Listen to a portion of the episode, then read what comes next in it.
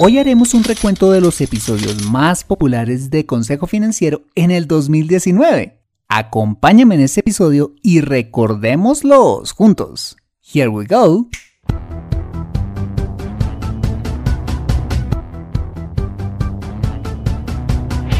Bienvenido a Consejo Financiero, el podcast de finanzas personales donde aprenderás a manejar inteligentemente tu dinero, salir de deudas, tomar buenas decisiones financieras y alcanzar una prosperidad sólida y duradera.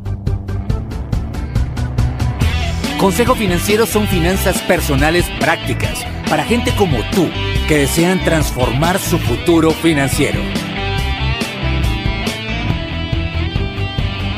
Bienvenido a bordo.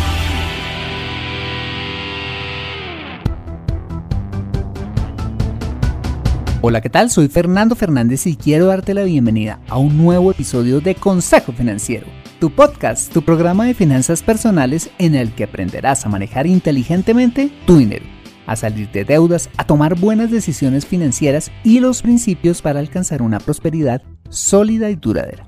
Como bien lo sabes, tener educación financiera no es algo exclusivo para los gurús en finanzas. No, todo lo contrario es algo que hoy está a tu alcance y que te ayudará a lograr tus objetivos de vida. Si eres operador de tren, funcionario en un banco, vendes productos por internet, eres estudiante de posgrado o cualquiera que sea tu profesión, tarde o temprano necesitarás saber administrar correctamente tu dinero. En Consejo Financiero aprenderás de manera práctica lo que necesitas para ser un sensei de tus finanzas personales. Y como siempre te invito a visitar www.consejofinanciero.com, donde podrás encontrar este y muchos más contenidos de finanzas personales que estoy seguro van a ser de utilidad para tu vida financiera. Asimismo, te recuerdo que puedes encontrarme en facebook.com como Consejo Financiero Podcast, en LinkedIn como Fernando Fernández Gutiérrez en Twitter como arroba consejo acertado y ahora en Instagram como consejo rayita al piso financiero. Y antes de empezar, quisiera pedirte un pequeño pero valiosísimo favor si escuchas este episodio desde un iPhone o un iPad, y es dejarme tu valiosa opinión acerca del programa. Eso lo puedes hacer al entrar a Consejo Financiero a través de la aplicación podcast de tu dispositivo y bajar hasta calificaciones y reseñas y dejarme allí tu opinión dando clic en escribir reseña. Esto me ayudará un montón para posicionar aún más el programa y de esta manera poder llegar a muchas más personas. Por adelantado, mil gracias por tu ayuda. Bueno, y ahora sí, empecemos con el episodio de hoy. Bienvenidos a bordo. Para terminar este maravilloso 2019, hemos preparado como de costumbre una recopilación de los episodios más descargados por la audiencia de Consejo Financiero este año.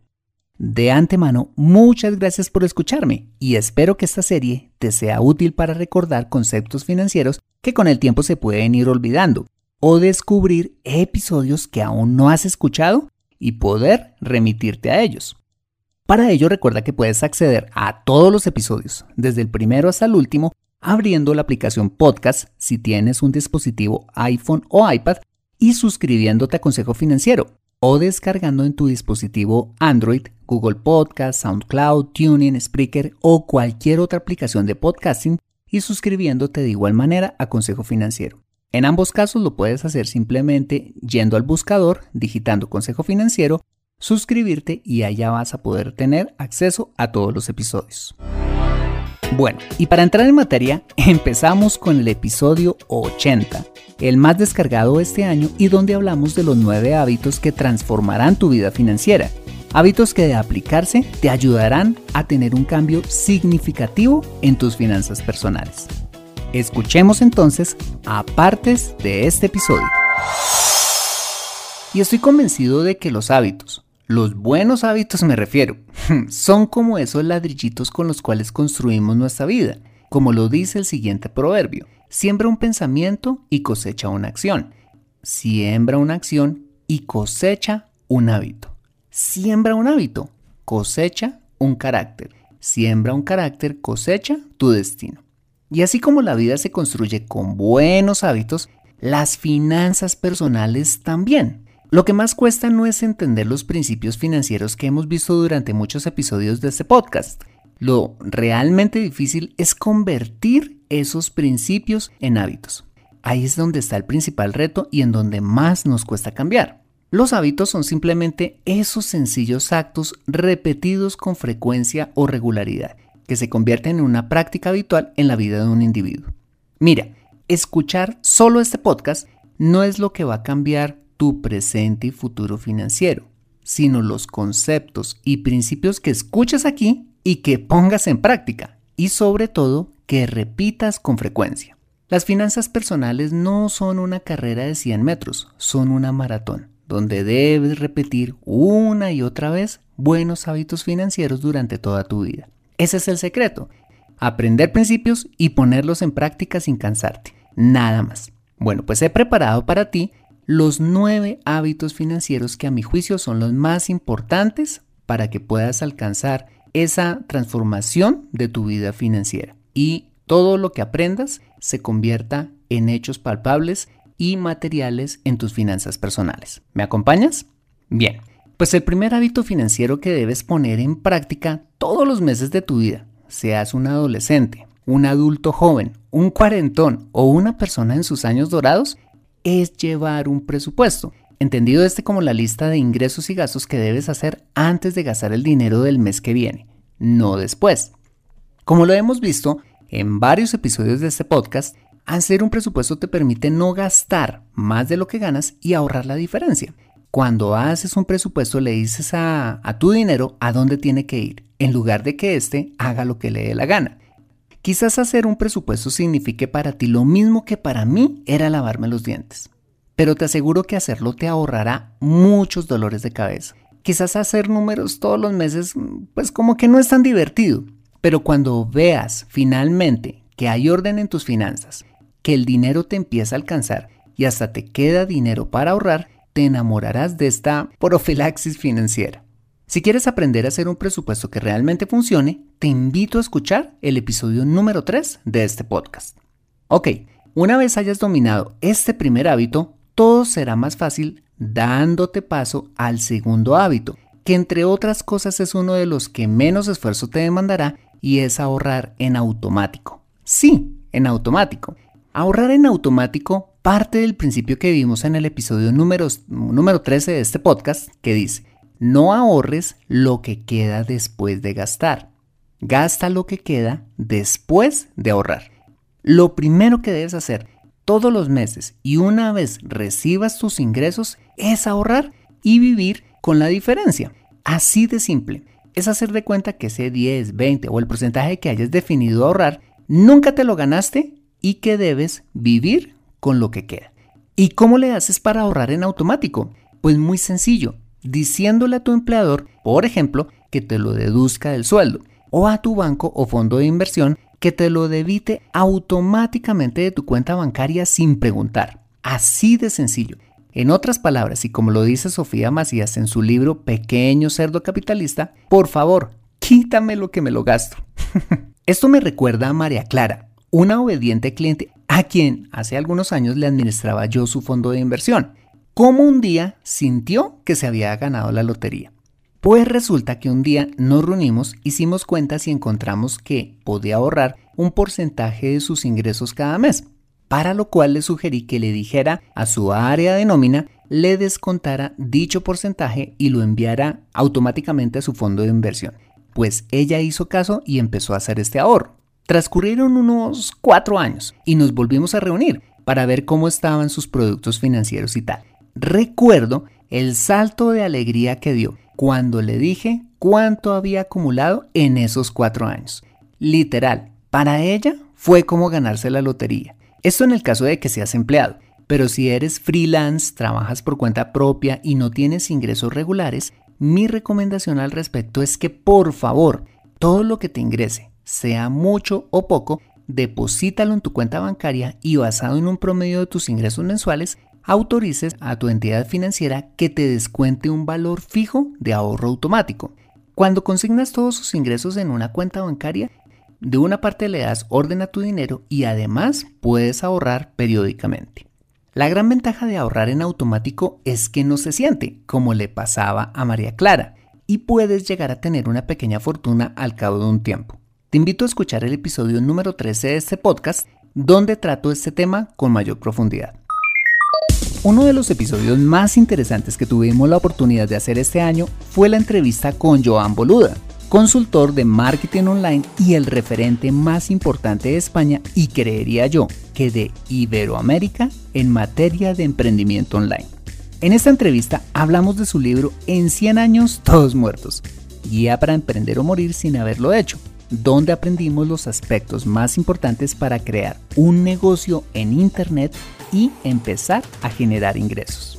Escuchemos entonces a partes de esta maravillosa entrevista con Joan Boluda. Joan, gracias por aceptar nuestra invitación a Consejo Financiero. ¿Cómo estás? Hombre, no, que va. Muchísimas gracias a vosotros por invitarme, porque escucha, ahora hablamos un poco fuera de antena y me siento un poco parte de la chispa que inició este podcast. O sea que estoy doblemente contento de dedicar unos minutos aquí porque es que, vamos, el tema que tratas y cómo lo tratas vale muchísimo la pena. ¿Cómo nace un título tan poco común para un libro de emprendimiento? Me encanta esta pregunta. Bueno, pues mira, curiosamente te cuento. Ah, claro, aquí teníamos en la mano un. De hecho, iba un poco en contra de todo sentido común, te cuento, ¿no? Porque yo pregunté a expertos, ¿eh? les pregunté, escucha, voy a lanzar un libro de temas de emprendimiento y esto es lo que tengo planteado. Entonces les decía, mira, es una visión un poco holística porque hablo de emprender, pero también eh, desde el punto de vista personal. Es decir, hablo de sí, de gestión del tiempo, de time blocking y todo esto, pero también hablo de conciliación familiar, hablo de la montaña rusa del emprendedor, de los sentimientos, de, bueno, toda la presión, de todo lo que conlleva, en este caso, ser un emprendedor. Y me decían eh, todos, no, no, no, no lo hagas así porque entonces es abarcar demasiado. Tienes que ser específico, concreto. Y yo les decía, ya, pero es que ¿sabes qué pasa? Que no puedo hablar de cómo emprender sin hablar de cómo emprender como persona. O sea, va ligado completamente. Porque la gente pensará, pero ¿qué pasa? ¿Que son supermanes todos los emprendedores? O sea, no.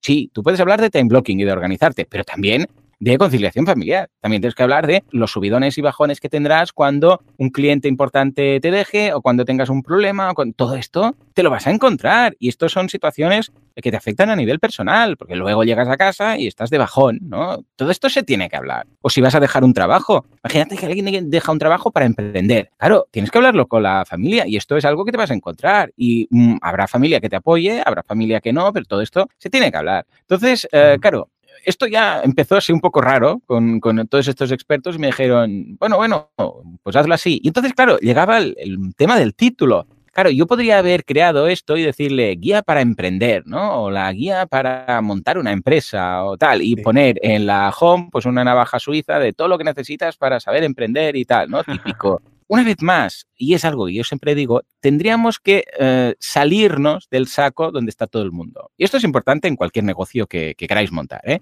La gente tiende a hacer lo mismo que ve.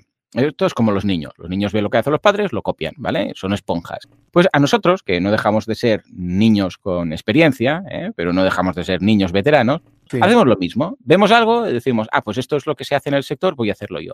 Entonces, no. ¿Por qué? Porque cuando alguien busca un servicio, un producto, o se está buscando un libro, en este caso, tiende a hacer una búsqueda, entonces eh, pone toda la gente en el mismo saco. Hay un saco ahí genérico. Es el saco, mm, imagínate un saco ahí, varios sacos, y hay uno que se llama con la etiqueta genérico.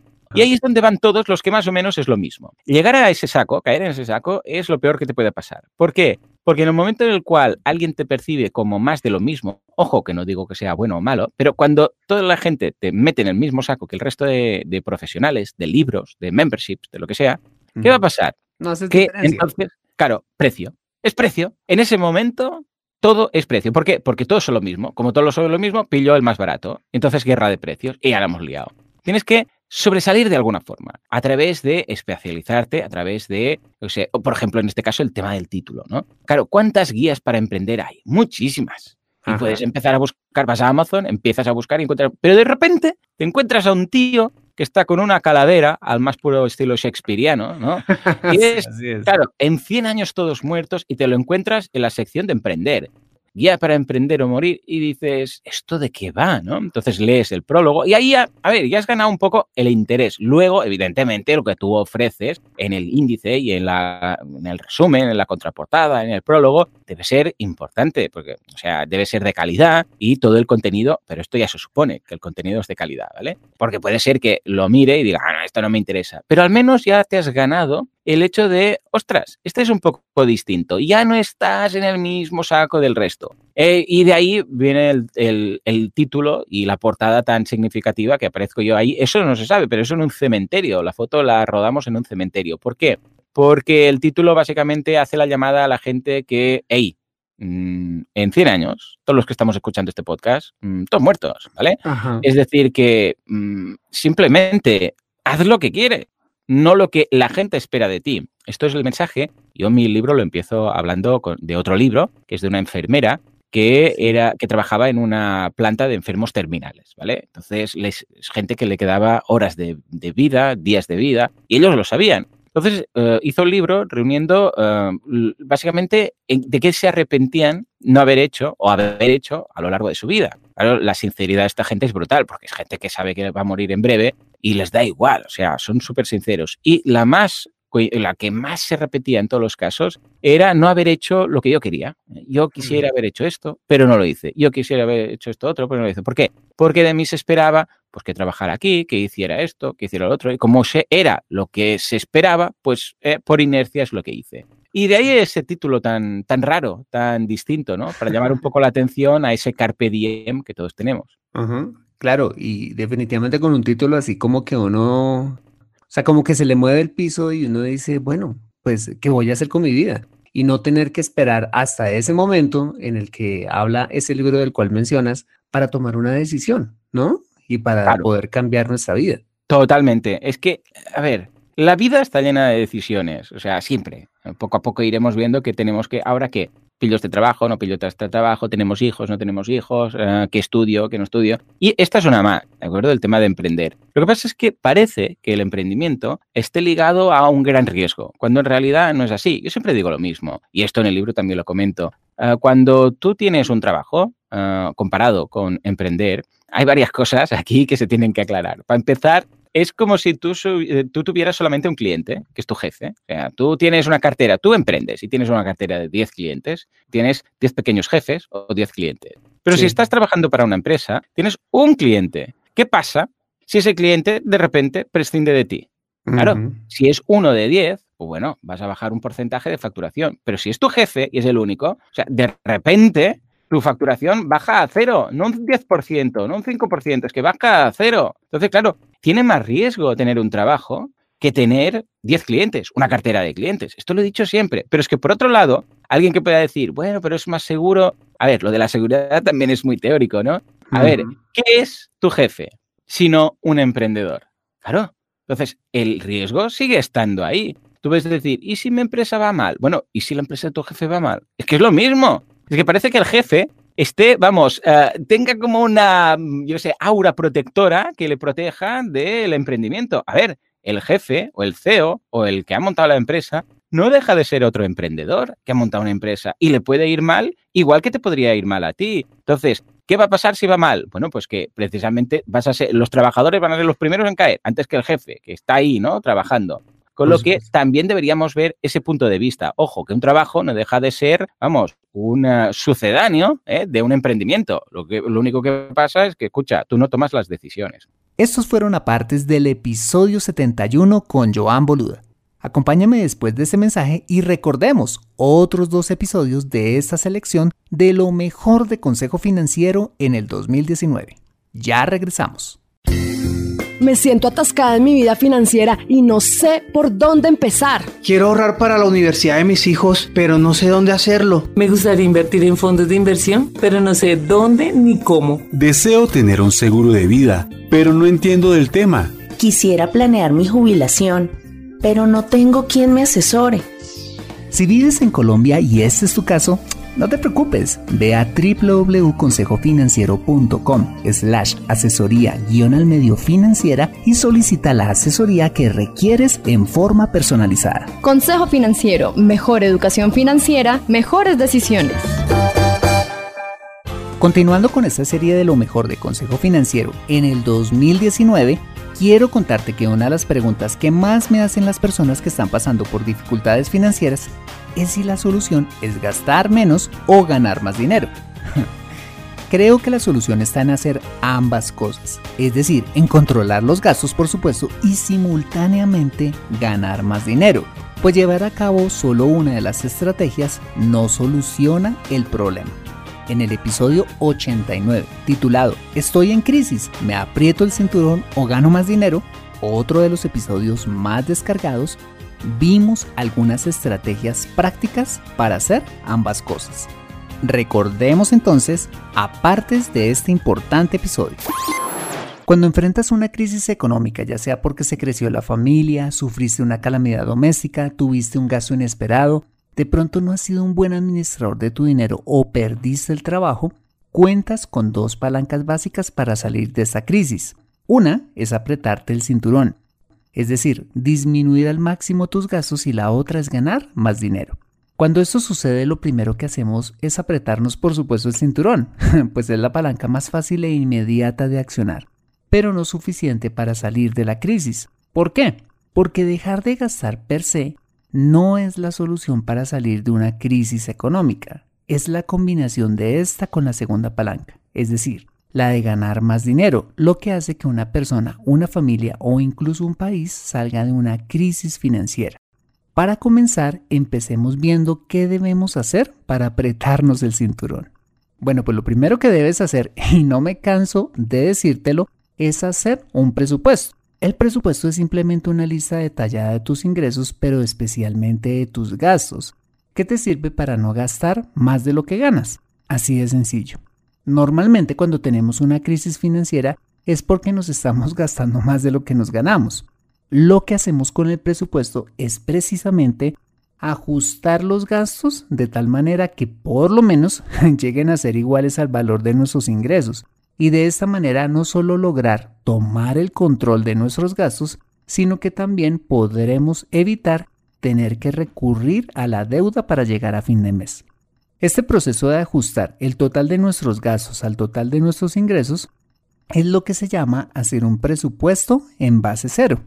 Entonces, si por ejemplo te ganas 2.500 dólares y encontraste que te gastas 3.000, es decir, un déficit de 500 dólares, deberás llevar tus gastos a 2.500. ¿Cómo hacerlo?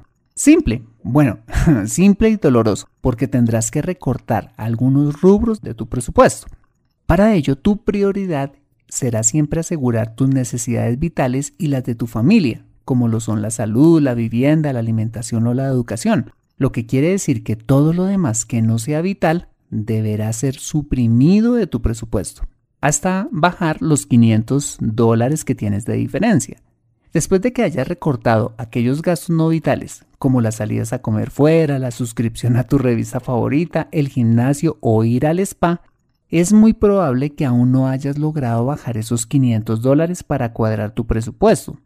Entonces, deberás empezar a buscar estrategias para disminuir los costos asociados a los gastos vitales como la vivienda, la alimentación, el transporte, entre otros. A continuación veremos algunas estrategias que te pueden ayudar a bajar el costo de estos rubros.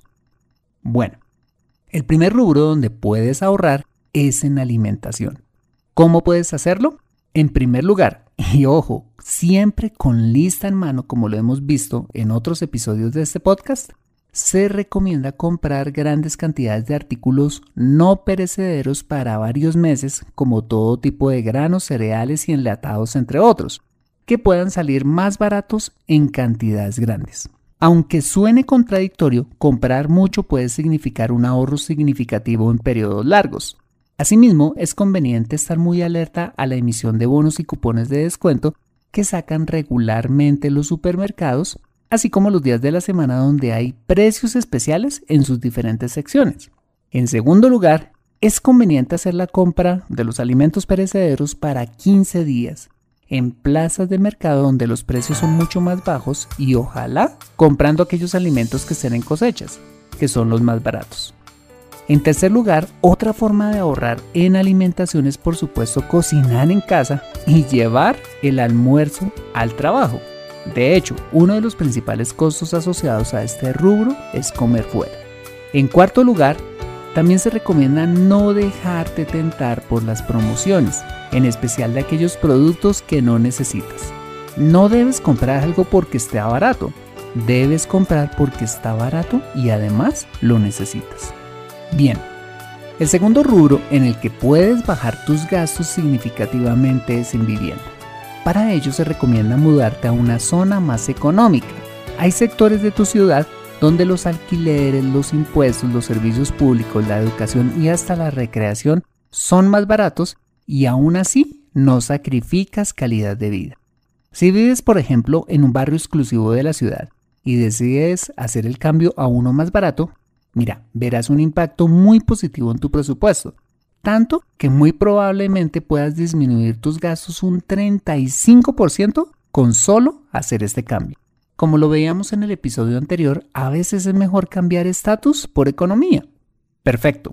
El tercer rubro, donde puedes bajar aún más tus gastos, es en servicios públicos. Aquí te van una serie de consejos prácticos para bajar la factura de tus servicios.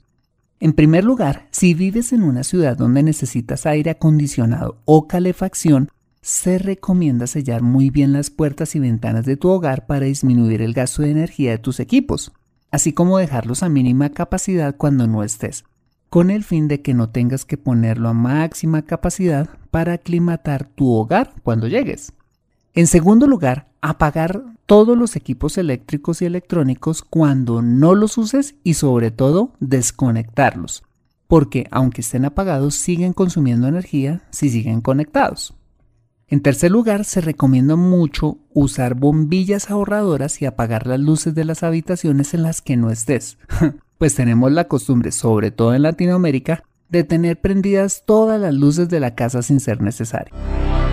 Continuando con esta selección de lo mejor de Consejo Financiero en el 2019, y para terminar este primer programa, te presento un episodio que me encanta, y es el episodio 90, titulado El chico de la carreta inspirado en un sonriente y esperanzado joven que mi esposa vio un día en la calle observando a un grupo de jóvenes bien vestidos, que hablaban animadamente. Y esto me llevó a reflexionar en lo siguiente. No todos tenemos las mismas oportunidades, pero todos tenemos la oportunidad de tener éxito en la vida con las pocas o muchas oportunidades que tengamos. Y como prueba de ello, vimos en este episodio la historia de personas famosas que en su infancia fueron sumamente pobres y que hoy lograron el éxito. Recordemos entonces a partes de este inspirador episodio. Cuando el chico de la carreta vio al animado grupo conversando y riendo, dice mi esposa que se quedó mirándolos, viendo detenidamente sus ropas, sus zapatos, pero esbozando una sonrisa, como de aquellas personas que se divierten cuando un grupo cercano contagia su alegría. Esta es la realidad de nuestros países un matiz de desigualdades, con gente que nació con mayores oportunidades como este grupo de muchachos y otros con muchas menos oportunidades como el chico de la carreta. Pero al fin y al cabo, tanto unos como otros, todos nacimos con oportunidades. Y en línea con todo esto, quisiera contarte, ahora sí, algunos casos de la vida real de gente influyente y famosa que lograron salir de la pobreza y convertirse en lo que son hoy. El primer caso es de la famosísima presentadora de televisión, actriz, empresaria y filántropa Oprah Winfrey, quien fue la anfitriona eh, por más de 25 años del famosísimo programa El Show de Oprah, el programa de entrevistas más visto en la historia de la televisión. Pues te cuento que la infancia de Oprah estuvo marcada con la pobreza. Nació de una madre soltera en una pequeña comunidad agrícola del estado de Mississippi, pero fue criada inicialmente por su abuela los primeros seis años y luego con su madre, tiempo en el cual fue víctima de abuso sexual por algunos parientes y amigos de su madre, y víctima, como si fuera poco, de un aborto a los 14 años. Debido al difícil entorno en el que vivía, se mudó a Nashville, Tennessee, a vivir con su padre Vernon Winfrey, un barbero de la, de la localidad. Allí, y sin mayor preparación, logró entrar a trabajar para una emisora de radio. Y mientras estudiaba en la preparatoria, empezó a cubrir las noticias locales a los 19 años. Su talento natural, pero sobre todo sus ganas y su entrega espontánea, la catapultó al programa de entrevistas diurno y de ahí a la televisión y los medios nacionales e internacionales, convirtiéndose con los años en la persona famosa de la que conocemos hoy. El segundo caso es el de Howard Schultz, el conocido empresario y político estadounidense de origen judío, famoso por haber sido durante muchos años el CEO de Starbucks. Howard nació en Brooklyn en el seno de una humilde familia judía, cuyo sustento provenía eh, de su padre Fred Schultz, un ex soldado del ejército de los Estados Unidos y luego conductor de camiones. Como eran tan pobres, fueron beneficiarios del programa de vivienda pública administrado por el Estado de Nueva York, pero con empeño logró hacer sus estudios de secundaria en una escuela pública y después, con un gran esfuerzo económico de sus padres, pudo hacer sus estudios en la Universidad Pública Northern Michigan University, convirtiéndose, ojo, en la primera persona de su familia en ir a una universidad. Al graduarse, Howard trabajó como vendedor en Xerox, donde fue promovido rápidamente a representante de ventas a tiempo completo.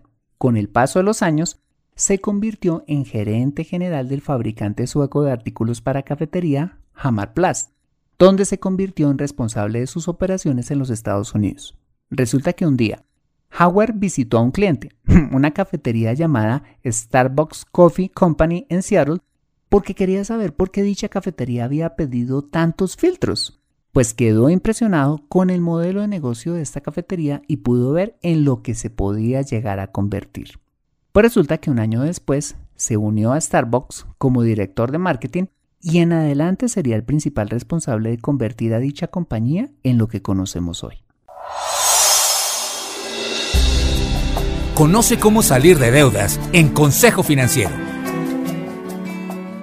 Bueno, muy bien, este ha sido el episodio número 116 de Consejo Financiero. Si te ha gustado este episodio, házmelo saber suscribiéndote al podcast y sobre todo escribiendo tu valioso comentario en torno a este programa. Asimismo, te invito a compartir este episodio a través de tus redes sociales con tus contactos, familia o amigos a quienes consideres les sea útil este episodio para su vida financiera.